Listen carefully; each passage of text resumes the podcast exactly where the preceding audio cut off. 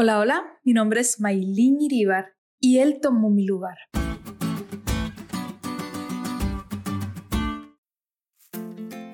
Era una tarde triste, silenciosa. Pocos días antes uno de los peores delincuentes de la ciudad había sido juzgado y condenado a muerte. Debía ser clavado en una cruz. Esta forma de muerte era muy cruel. Nadie muere debido a las heridas en las manos y en los pies. La muerte de cruz es lenta y cruel.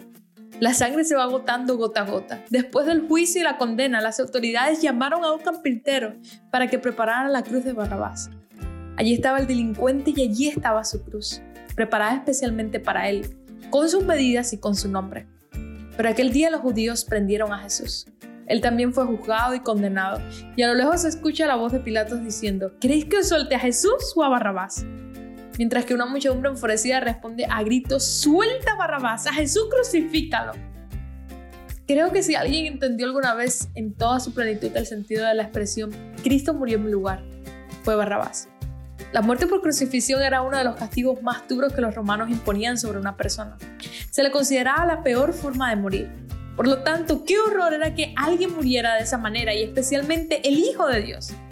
Siempre debemos recordar que Jesús vino en carne humana como la nuestra, entre los golpes, los azotes, los clavos en sus manos y en sus pies. Y el peso abrumador de su propio cuerpo que desgarraba las heridas, el dolor físico debió haber sido insoportable. Esto era duro incluso para los peores criminales. Qué injusto entonces que Jesús, inocente de todo, enfrentara semejante destino. Sin embargo, como sabemos, los sufrimientos físicos de Cristo fueron leves en contraste con lo que realmente estaba sucediendo. Esto fue más que el asesinato de un hombre inocente. La ira de Dios contra el pecado, nuestro pecado, se derramó sobre Jesús.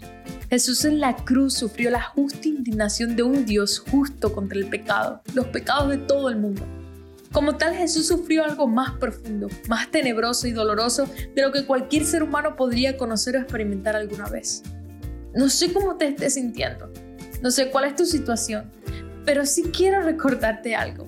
Jesús te entiende. Jesús dio su vida en la cruz del Calvario porque te amaba demasiado, te ama demasiado. Él tomó el lugar que te pertenecía a ti. Si hay alguien que te entiende de verdad, ese es Jesús. Así que no temas hoy en rendírselo todo. Descansa en sus brazos de amor, porque Él es el que está escribiendo tu historia.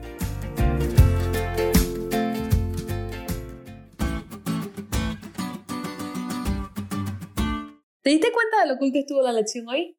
No te olvides de estudiar y compartir este podcast con todos tus amigos. Es todo por hoy, pero mañana tendremos otra oportunidad de estudiar juntos.